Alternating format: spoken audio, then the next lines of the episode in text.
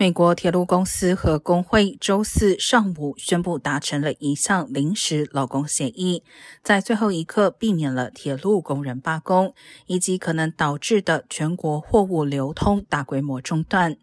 根据统计，全美大约百分之四十的长途贸易是通过铁路运输。如果工会罢工，将导致七千多辆火车停运，每天损失估计高达二十亿美元。新合同将为铁路员工在二零二零年至二零二四年的五年期间增加百分之二十四的工资，其中包括合同生效后立即获得平均一点一万元的回溯薪酬。初步协议仍需经过工会成员批准，此一过程可能至少需要一个星期。